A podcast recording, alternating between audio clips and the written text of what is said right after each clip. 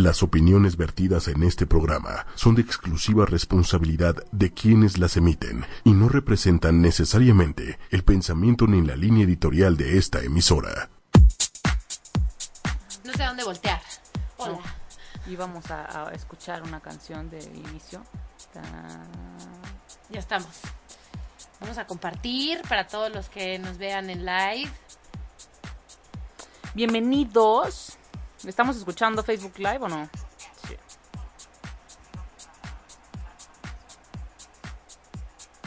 Ya estamos.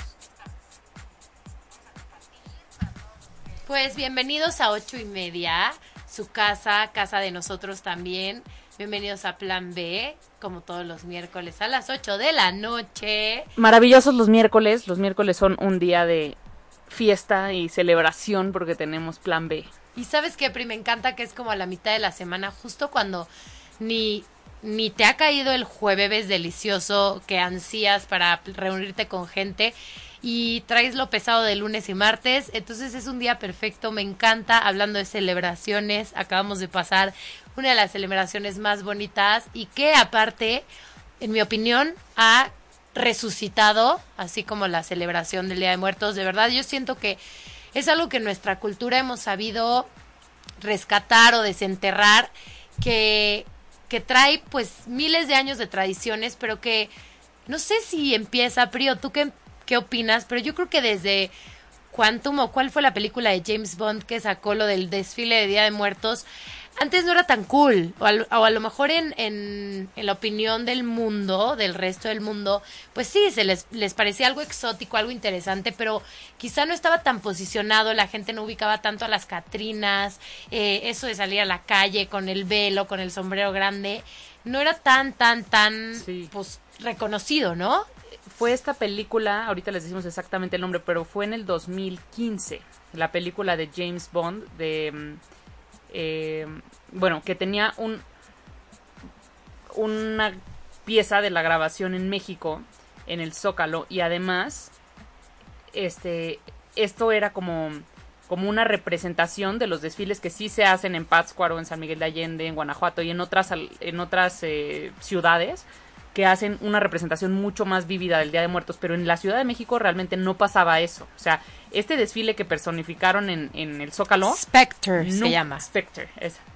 Ese desfile con el que arranca James Bond Spectre no, no pasa. En, o sea, en el Zócalo no... Eso era un invento de la película. Se lo fumaron. Exactamente. Y qué suerte, ¿eh? Pero al año siguiente, eh, o no, más bien, ese mismo año se dijo que se iba a hacer un desfile con los personajes o con los alebrijes y todo lo que habían diseñado para James Bond. Entonces empezó el desfile de las Catrinas, famoso del Zócalo, pero eso es de tres años para acá. O sea, se, los altares y todo siempre se han puesto, pero la tradición original eh, de, de todos los desfiles y demás no era necesariamente del, de la Ciudad de México.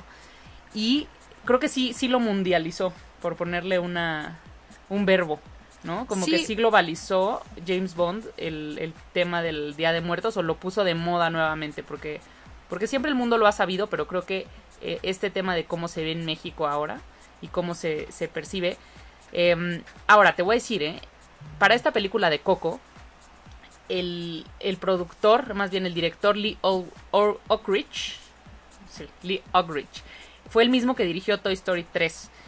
Y cuando di- dirigió Toy Story 3, terminando, eh, fue a Disney, a Epcot, y estuvo en el pabellón de México. Y ahí cuando vio las figuras de papel maché, fue cuando dijo, en Pixar no han hecho ninguna película relacionada al Día de Muertos. Y ahí como surgió la idea y se vino seis años, o sea, Toy Story 3 terminó filmaciones, digo, terminó producción, postproducción en 2011. Y ya después de postproducción el director se puede dedi- dedicar a otro proyecto. Entonces, sucede que toma este proyecto con inspiración de estar en el pabellón mexicano de Epcot y se toma seis años de investigación. O sea, más bien, no de investigación, de, entre investigación y producción y, la, y postproducción y lanzamiento, pero les tomó seis años desde la ideación de la película hasta que la lanzaron, o sea, del 2011 al 2017. Imagínate lo que le invierten a un proyecto de este, de este tamaño. Y ¿no? justo en qué importante época histórica tocó este lanzamiento, en una época en la que estábamos entre pues sí, digo, yo creo que hasta tuvo que ver el temblor que salió un mes, que pasó un mes y medio antes, que la gente pues sí estaba agüitada, podemos decir, ¿no? Porque había habido el tema de muerte en negativo, porque obviamente había pasado algo tan horrible, y que el mundo nos voltea a ver por el temblor un poco, porque digo, esto lo estoy juntando un poco porque justo el magno desfile de este año se hizo en memoria de estas de las personas del, del temblor y al mismo tiempo en que tenemos un presidente en el país vecino que le tira a México y le tira a México de bad hombres, dice que somos una cochinada y que qué tremendos y la falta de cultura y de valores y no sé qué. ¿Y qué hace Coco, que es una película finalmente gringa? Justamente lo que trae la película no es eh, que si México, bueno, para mí lo, lo más valioso no es tanto el folclore mexicano, sino los valores mexicanos. Ahí sí es que es la familia y la familia va ante todo y, y también hay una autoridad en esa familia porque pues está el matriarcado que todas las familias conocemos de la abuelita, la, la bisabuelita y así van en escalera y, y cómo dimos ese brinco a darnos cuenta que no, no solo por lo exótico de los disfraces, los vestidos y las catrinas, sino que también qué tanto aportamos en, en cuanto a tradiciones y valores familiares con esta película, ¿no? A mí, a mí sí, o sea, me sorprendió mucho en cuanto a lo bien hecha que está en eso. O sea, como que está hecha de, desde personas extranjeras, pero entendieron perfecto la cultura mexicana. O sea, por y eso, sin burlarse, ¿no? Exacto, exacto, Pues- que no fue, o sea, como que muchos dicen, México se burla de la muerte. Pues creo, creo que no es tal, o sea, no, no es así como nos burlamos, es más bien, el mexicano a todo le agarra el humor. eso- y la sí, celebramos, o sea, y sí, la engalanamos, pero ¿no? eh, como es que- ponerla guapa. Exacto. Finalmente, ¿qué hacen en las tumbas? Sacan los huesos en algunos lados y los limpian. Y literal lavan los huesos y los vuelven a depositar por el culto a, a, pues, lo que fue la persona. Entonces sí, o sea, como dices, no es, ni es sarcasmo ni es sátira, es ponerla guapa. O sea, la Catrina es guapísima, es la más bonita, es la más coqueta, la más todo, ¿no? Es verdad, no, lo- no lo había. O sea, como que- No lo había visto así. Pero, o sea, lo que sí es que el, el, el mexicano. s- O sea, se clava mucho en que si. en, pues en, en el tema de que es el día para que los muertos regresen a, A convivir. a convivir. Exactamente. Sí, y es a- como, sí se vale tener un apego con la persona que te dejó y que no, pues no se fue y ya tienes que superar la muerte, no es cierto, la puedes retomar otra vez cada año, sí se vale y sí se vale el duelito, pero el duelito acordándote de lo bonito, no solamente llorando, porque es como nos decía ahorita Inés que, que tiene su mariado, es de Portugal, y nos estaba contando que la muerte allá es triste, o sea, es un día de luto, el de los fieles difuntos, en el que, pues sí, a lo mejor van al panteón a dejar flores, y igual a una misa o alguna celebración, pero, digo, celebración más bien como, como una ofrenda, algo así, pero no, nada que ver con, con risas, niños corriendo en una tumba, bueno, eso suena a sacrilegio para muchos países, ¿no?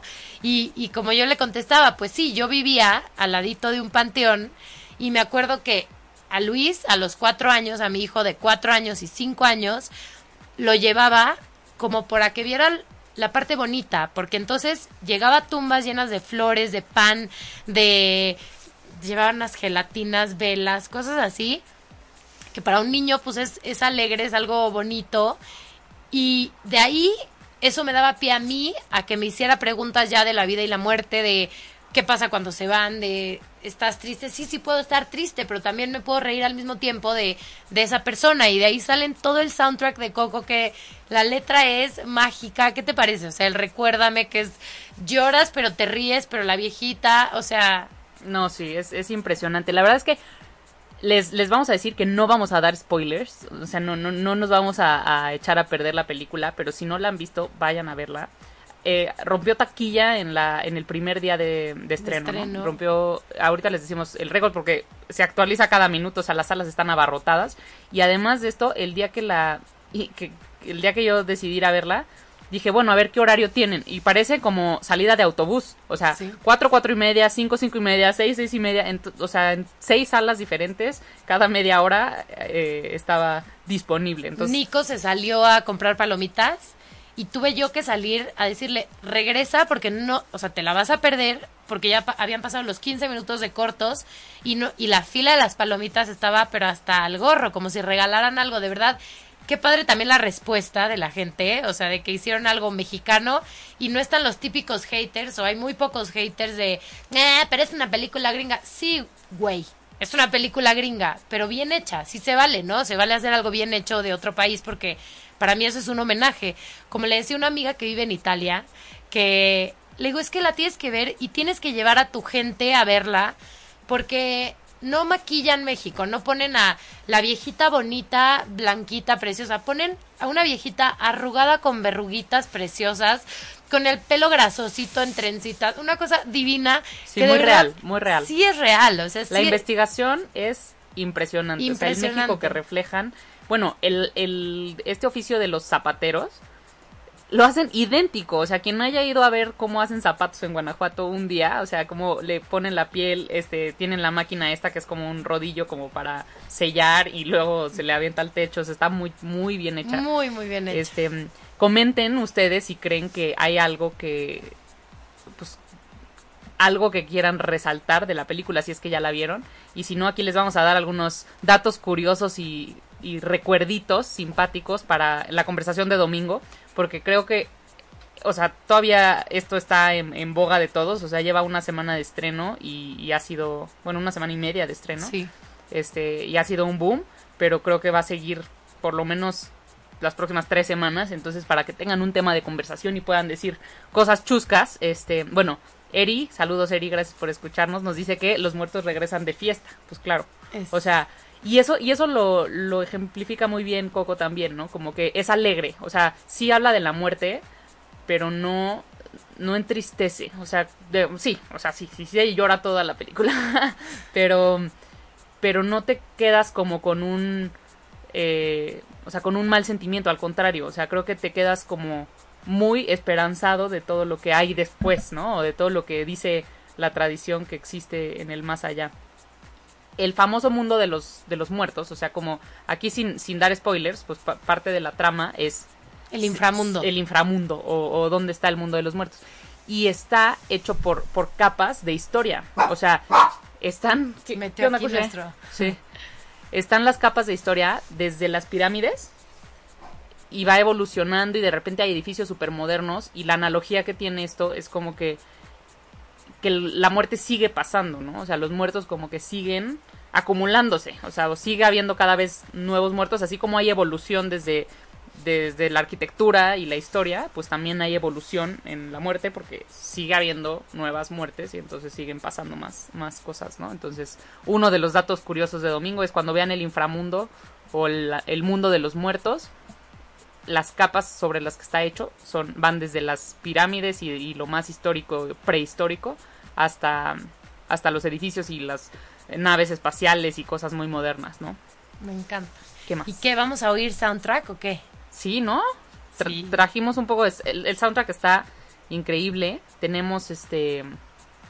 ¿A tu bronco? Tenemos Bronco. Tenemos a Alex. Lora, tenemos de todos. Ganó este chamaquillo que no. Este Miguel. Jaramillo, ¿no? Ajá.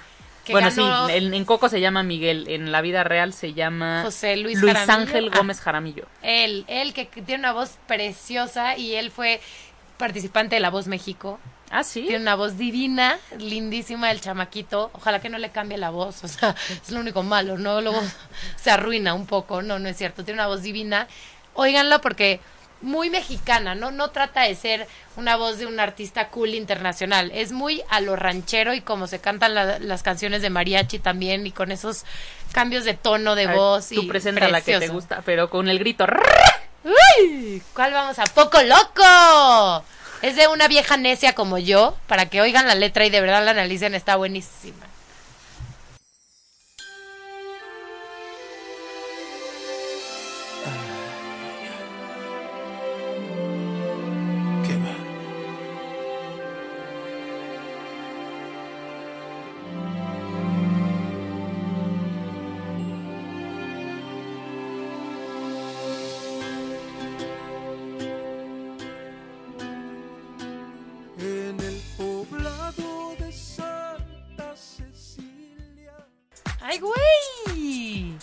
Entonces, pues ya regresamos, ya estamos otra vez al aire. Estamos bueno, en Facebook aquí estamos. B.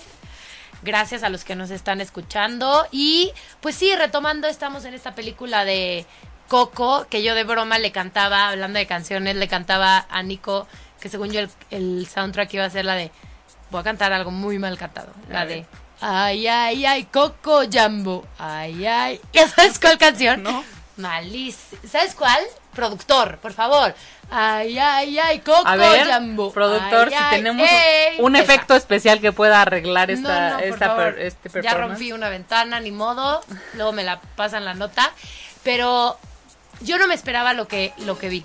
No me esperaba la analogía de que quién era Coco. Esa es. Eh, eh. Gracias, Chado. Mi talento como guionista para darles esa canción no lo hicieron. Su pérdida. Pérdida de Pixar, ¿qué hago? Pues Ni no, modo. o Ni sea, modo. la- a- yo creo que Pixar ya te debe estar buscando. O sea, ¿Sí? saludos también Lee Oakridge y Nada más voy a este- poner en silencio mi teléfono por si me marcan. Exacto. No, este, eh, este, pues, el director, ¿cómo se llama? El Leo Ulrich o quién? No, ahorita les digo cómo se Ay, llama. es que esto se sabe. ¿Quién? ¿El de Pixar? Sí, sí, sí, el bueno, pues de Ni Disney ya. idea, ni idea. No tengo ni idea. Ah, Bueno, recordemos que es productor no solo de, de Buscando a Nemo. John sino- Lasseter, John Lasseter. Ah, John Lasseter. Él es el productor, bueno, pues ya el director general de Disney Pixar. Ok. Y, este, y John Lasseter nos ve, él ve Plan B. Este, por cierto, Leti dice que Frida canta muy bien. que Leti Grande. Les vamos a decir por qué. Leticia, Dios te salve María. ¿Por qué mencionaste? Y, y porque Valeria personifica muy bien a la reina de los altares, me gustaría decirle. Y, más en esa Frida película, Kahlo. ¿eh? Fue un gran... Sí, la verdad sí. Sí, sí, es cierto. Y de hecho hace alusión, uno de los personajes en Coco hace alusión porque dice que Frida es la reina de los altares, porque claro, todos los altares, bueno, no todos, ¿verdad? Pero hay muchísimos altares de muertos que tienen la, la foto de Frida. Entonces, pues a Valeria le sale muy bien ese, ese personaje. Si este, quieres, ahí estoy. Este, vamos a ver si- no, no, no creo que se vea a cuadro, pero a la próxima ¿En cuál? Le podemos pedir este... No, no está ahí, eh, ¿lo ves? Sí del gatazo, sí del gatazo, Vic, no me digas que no. Y pues por eso, eh, ¿sabes qué me dio gusto cuando me puse ese disfraz de Frida Kahlo? No tiene nada que ver, pero voy a hacer un paréntesis. Fue para el kinder de mis hijos. Sí que valiente soy, ya sé. O sea, fue no al kinder de sus no, hijos. a la fiesta con las mamás del kinder. Peor tantito, eso da más pena, pero no importa, a mí me vale. Y llegué y como tres niñas me vieron y dijeron Frida Kahlo, y son niños de seis años. A ver, yo creo que yo a los seis años, con toda honestidad, no tenía ni mendiga idea de quién era Frida Kahlo. Cuando ya llegué al libro de la SEP, que la portada era de Frida Kahlo, pues ya, ¿no? O sea, ya llegas, creo que es tercero de primaria y ya Frida Kahlo está con el changuito en los libros de texto gratuitos y pues los ya. alcatraz. Ajá, y ya aprendiste. Pero antes de eso no, y la verdad me dio mucho orgullo saber que estamos en ese, puedo decir esta palabra naquísima, pero empowerment mexicano, un empoderamiento de raíces y tradiciones que ya no nos da penita, que ya no estamos tan en tan a la defensiva de los mexicanos no andamos en burro y no tenemos sombrero. Y como yo contestaba, ok, tú y yo no, pero muchos de la población en México y todas las comunidades rurales en México sí usan sombrero y sí usan burro a lo mejor y no se trepan, pero sí muchos tienen el burrito que les echa la mano. Entonces, y eso no es malo, y eso no te resta y no te hace menos, porque al revés, el señor del burrito te enseña muchas cosas que a lo mejor en poblaciones muy avanzadas han perdido, que son justo esto, las tradiciones, Sí, los vínculos familiares, este, el respeto a la mamá y a la abuelita, ya, ¿no? Que, que son cosas que pues no se quitan, que me están buleando. Nada, no. Dice, dice Eri también que hay, hay una película mexicana que iba que se llama Día de Muertos y que iba a salir al mismo tiempo. ¿Te sabes esa polémica? De eso íbamos a hablar justo porque se llamaba Meta Estudios, lo tenía aquí apuntado, eh, pero no me acuerdo, bueno, no importa, ahorita se, ahorita se los averiguo, pero es una compañía, creo que es de Jalisco, y, y ellos habían hecho una película que se llamaba Día de Muertos. Todo empezó cuando ellos quisieron registrar la marca Día de Muertos y se encontraron con que Pixar ya se les había querido adelantar y había querido registrar Día de Muertos como una frase de Pixar lo cual está gañanísimo, porque querían obviamente, imagínate la sudadera que diga Día de Muertos y tiene copyright, y o le pagas a Pixar o te metes en broncas. Digo, en México la piratería permite que tengas a Winnie Pooh y no hayas pagado más que 10 pesos, pero sí fue una bronca porque en realidad se estaban apoderando, digamos, de algo tan, tan mexicano y tan parte de nuestro, pues, de nuestras frases, de nuestras tradiciones, que no se vale, ¿no? Entonces, ellos hicieron esa película. Esa película está muy linda. Tiene uno de sus personajes, es el ajolote mexicano, que es mi animal favorito, el ambistoma. Cuéntanos cómo es un ajolote. Es como una salamandra, esa, háganse Porque cuenta. así su animal favorito tiene llamas, llamas y ajolote. El ajolote es mi favorito por mucho. El ambistoma mexicano es un animal endémico de aquí, del lago de Xochimilco específicamente, y de algunas chinampitas de alrededor, pero sí, sí, el clima de Xochimilco es perfecto y se está acabando porque intentaron meter otros tipos de peces y entonces se mermó mucho la población de ajolotes. Y el ajolote es picudo porque tiene una capacidad de regeneración increíble. Entonces, por eso era muy mitológico ese animal, porque tú le cortabas la cola y crecía, le cortabas, puede regenerar, creo que es el hígado, un órgano interno, lo regenera y entonces es buenísimo. Y uno de los personajes de esta película justamente es el ajolote mexicano, y este es uno rosita y tiene como unos cuernitos. Lo van a ver. Ok, y ellos... Día de Muertos. Es esta Exactamente. película mexicana que causó polémica en el lanzamiento de Coco. Pues es que el tema es que ellos también la querían lanzar justo para este año y para estas mismas fechas. Cuando empezaron a ver, no sé si vieron, pero en el 10 de mayo, bueno, el Mother's Day, que es en un, dom- creo que es domingo, ¿no? Bueno, cerca de nuestro 10 de mayo, es un domingo para los gringos, creo que segundo día de mayo, eh, lanzaron una campaña, imagínate, desde mayo del año pasado, hablando de Coco y de que iba a ser una cosa de vínculos y que iba a ser algo mexicano. Entonces ya estaban trayendo a todo el público fan de Pixar a este a, a Coco y a las tradiciones mexicanas. Entonces estos dijeron, qué mala estrategia intentar competir contra Pixar. De por sí las películas mexicanas le sufren cada vez que hay un buen lanzamiento de alguna de las grandes grandes productoras. Claro. Ahora imagínate si es algo para México hecho muy tradicional mexicano, pues le va a romper el hocico a Día de Muertos. Entonces, los pobres tuvieron que enlatar esta película un rato hasta que pues ya baje el furor de Coco y probablemente la lancen el próximo año. Y sí, sí, ojalá que todos la vayamos a apoyar porque pues una no quita a la otra, ¿no? O sea, no creo que sean competencias, es una historia bien diferente, trata el mismo tema, pero el tema es amplísimo, o sea, así como cuando decían que el libro de la vida, esta película de Guillermo del Toro que también es espectacular, muy bien hecha, la música también es preciosa, ellos decían, no, es que va a ser una copia del libro de la vida. A ver, no, trata, sí trata de ese universo de los vivos con los muertos, este, qué pasa con los que se van, pero es bien diferente la historia y yo creo que también la de Día de Muertos no es competencia. No, es como una historia de las, una película de la Segunda Guerra Mundial. Pues bueno, hay 200 películas de, que tratan el tema, pero, justo. pero la historia que hay ahí, pues es única en cada, en cada película. La verdad es que la del libro de la vida, el approach que le da Guillermo del Toro al tema es muy mitológico, increíble. O sea, Sí. esa, esa vale, vale mucho la pena ver porque, digo, Guillermo del Toro siempre es eh, alguien que, que es muy mágico. O sea, las películas de pues, mucha fantasía y magia y así. Y entonces, pues este tema sí es bastante mágico, mitológico, no sé cómo, cómo llamarlo. Y el approach que le da Guillermo del Toro es maravilloso, es caricatura, entonces, este, pues está, o sea, prácticamente se puede recrear todo, ¿no? Este, está muy padre y no tiene nada que ver con Coco, o sea, Nada que ver. y, y Coco es una historia completamente diferente. Es creo que el tema es, o sea, sí es los vivos y los muertos, pero más es la familia, ¿no? Y la familia y la música. Sí, sí, hay que ver el tema de fondo que no es nada que ver con el que parece, ¿no? No es, no es lo aparente. De hecho, por ahí eh, decía Lee Ockridge que, y que junto con el guionista discutieron, a ver, ¿cuál sería el, el factor de éxito o cómo dirías que te fue bien? Y le contestó, eh, el, el guionista le contestó a Ockridge, le dije, yo creo que cuando terminen de ver Coco, que, la, que una persona quiera aprender a tocar un instrumento musical, o sea, ese sería un factor de éxito. Y la segunda es que, la, que una persona quiera hablarle a su familia, a preguntar todo sobre sus antepasados, como a saber, por, o sea, conocer más de su historia y de su, de su legado y, y de la familia y todo lo demás. Entonces, qué chistoso, ¿no? Porque, o sea, nunca, nunca habías visto yo documentado eh, que un productor o un director le preguntara a un guionista que cuál sería el factor de éxito como para ver si la gente estaba agarrando el mensaje correcto. ¿no?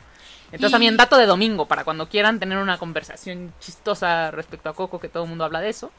Este, Y, y me gustó que no hay el, pues como teorías americanas de comunicación que están los gringos queriendo un poco colonizar y metiendo sus valores y como que inyectándonos su, sus culturas y por qué funcionan ellos y por qué aquí no, aquí es de la manera más respetuosa, nos están presentando cómo vivimos nosotros y lo están admirando y lo están reconociendo como una forma muy buena de vivir, no la están imponiendo tampoco, pero generalmente tú te encuentras al revés, que las películas siempre hay la agringadez, ¿no? De que ca- quieren cambiar a que la familia viva como viven más los americanos, que a lo mejor se tienen que ir a otro, a otro estado a vivir y entonces ven muy poquito a la familia y a la abuela, pues la verdad es que no la pelan mucho. Aquí no, aquí hicieron un homenaje de lo más respetuoso de, de la forma en la que vivimos y sin, sin ponerle etiquetas ni juicios. Y tampoco hay el juicio de valor de... Porque eso, eso me gustó, que no toca la religión como la, la tradición católica de los muertos y la iglesia y...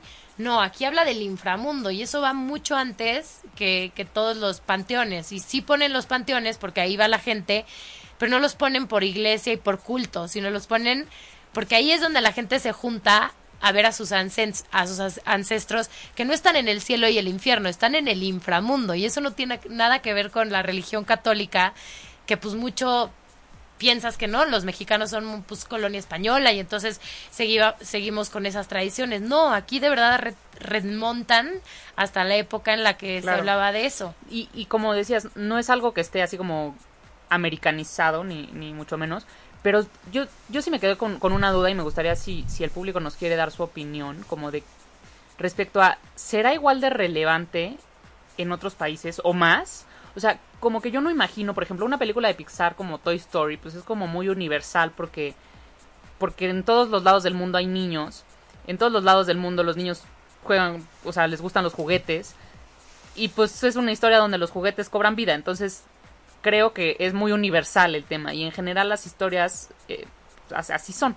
Pero una película como Coco, que tiene un tema 100% mexicano, o sea, no sé la universalidad del tema, qué tanto pueda restarle relevancia en, otro, en otros países. Entonces, algunos, o sea, por ejemplo, yo tengo unas muy buenas amigas colombianas, que por cierto saludo, Susi y Gaby, si me están escuchando, y ellas estaban muy picadas con ir a ver los panteones y ir a ver el desfile y todo lo demás porque es como llama mucho la atención como que solo hacen esto en México, ¿no? Entonces, siento que hay ciertos países que tienen como la empatía latina que dicen, sí, wow, increíble. Pero si la ven en Australia, o sea, como que no sé qué tan relevante o no pueda ser y no sé, me gustaría escuchar las opiniones del público y ver si es como, qué locura esto, no lo entendí, o se emocionen y digan, órale, qué increíble México que tienen este tipo de tradiciones y cultos, ¿no? Justo vi un video que lo pueden checar y ahorita está investigando porque no tengo ni idea cómo se llamaba. Se llama Chuseok en Corea del Norte y Corea del Sur. Y justo es parecido y es lo chistoso porque ellos también llevan ofrendas a sus muertos, prenden velas, bailan. eh, hay un video que pueden encontrar eh, que es Día de Muertos en Corea, algo así. Y ahorita ya no se hace como antes, pero antes bailaban desde que anochecía hasta que amanecía en círculos, todos como abrazados, festejando a los muertos porque creían que ellos se acercaban y tenían que verlos bailando para saber a dónde reunirse y ahí les dejaban, les ponían velas, igual que nosotros, velas para alumbrar el camino y les dejaban también, no como ofrenda, pero sí, comida, eh, flores, etcétera. Entonces, qué chistoso que todos los seres humanos tenemos pues en el corazón las ganas de honrar al que se fue, de recordarla, de, ¿no? Claro. Es como, como que siga vivo, como dice la película. Mira, de hecho Leti nos, nos comenta igual que en Estados Unidos la película se estrena en Thanksgiving. O sea, es más, todavía no, no se estrena. El estreno no fue mundial, el estreno fue específico para México por Día de Muertos y se estrenó antes, una semana antes, en el Festival de Cine de Morelia. Entonces, ok, no sabía que en Estados Unidos todavía no se estrenaba, pero... Qué lindo que es en Thanksgiving, ¿no? En Día de Acción de Gracias, Sí, por está- los que se fueron, por los que, y así a lo mejor es más, la gente entiende mejor nuestro concepto de agradecer que vivieron, agradecer lo que nos dieron, más que sufrir la Claro. partida. Y digo, y yo creo que también es una temporada en donde para Estados Unidos es muy familiar. O sea, es prácticamente el día más familiar para las personas de ah, claro, ahí de sí Estados pelan a la abuela, ¿verdad? Entonces, pues creo que hace sentido y tiene, este, pues no sé, ya veremos cómo le van tanto en taquilla como en comentarios, ¿no? En crítica y, y demás. Eh, pero justo ahorita que estabas hablando del, del tema de Corea, me acordé de, de la India, ¿no? La India también tiene esta teoría súper cañona de la muerte, o sea, estas como fe en la reencarnación y en, en las vacas, por ejemplo, son sagradas porque es un animal en el- cual puedes reencarnar. Entonces, o sea, como este tema de la muerte creo que culturalmente podría ser un coco para todo el mundo, ¿no? Un coco. No pun intended. O sea, Literal. Literal. Un- un- o sea, bueno, decíamos, una película coco para todo el mundo de Sí. cómo cada quien festeja la muerte. Entonces, Lee Ulrich, eh, que, que nos escucha, este, Hailey. Hailey, Bruce podrías Lee también. también, Otro ¿no? Lee. Lo estaba diciendo. podrían, este, podríamos sembrarle la idea, así como llegó a Epcot y vio el papel maché y dijo quiero hacer una película del Día de Muertos. Pues en una de esas sí podríamos pedir un coco para cada una de las tradiciones de cómo cada, cómo cada claro. país del mundo tiene eh, Claro, este y- approach a Oye, y los egipcios muerte momificando y- embalsamando por horas a sus cadáveres para que por favor no, no se queden sin cuerpo porque cómo iban a llegar. Y, y lo que me gustó que el, el- oye, un animal muy importante en esta película, el, el Xoloscuintle, que, que pues es el perro más chistoso, ¿no? Pelón, con unos pelitos por aquí y otros en la cola. chistoso, pausa, o sea, sí se acuerdan que chistoso es pariente De feo. de, feo, ¿no? Como o sea, un como como para no decir cua- cuando cuando ves un bebé chiquito y te dicen, "Ay, está chistosito tu bebé." Tápale la cara, Pon ¿ok? tú, o o sea, o digamos ponle un gorrito bastante amplio. Tómalo bien, ríete del tema. Ay, sí, Este, parece duendecito, exacto. ¿no? Contéstales. Pero sí, exacto, el. Xoloscuintle, pues ahí aprendes cosas que yo la verdad no sabía, o si me lo enseñaron en primaria ya se me había olvidado, que eran los guardianes de la persona y los ayudaban a cruzar al otro lado. Pues los egipcios era idéntico con sus gatos y por eso los enterraban con los gatos y así, con los perros también, ¿no? No sé, pero con el gato sí, porque era Eso el que para los mí fue una novedad. Yo no, no sabía este tema de los alebrijes, no sabía ni qué representaban, la verdad. Yo pensé que los alebrijes eran, o sea, sabía que era una figura mitológica, pero no sabía cuál era el tema, o sea, esto de ser guía espiritual fue una, una novedad para Sí, mí. sí Entonces le- también, Sí le aprendes, ¿ok? sí le aprendes. Y, y toda la investigación se fueron a Michoacán, se fueron a Oaxaca y se fueron a Guanajuato por mucho tiempo, ¿no? Hay un Seis video años. como behind the scenes que te o ponen... sea, seis años desde la eh, concepción de la idea hasta la, el hasta release el de la parto, película. digamos, ¿no? O sea, concepción de la al concepción parto. al parto. Muy seis bien. años de embarazo, de de gestación. gestación. Ay, güey. Este, pero, pero la investigación así ardua duró cuatro.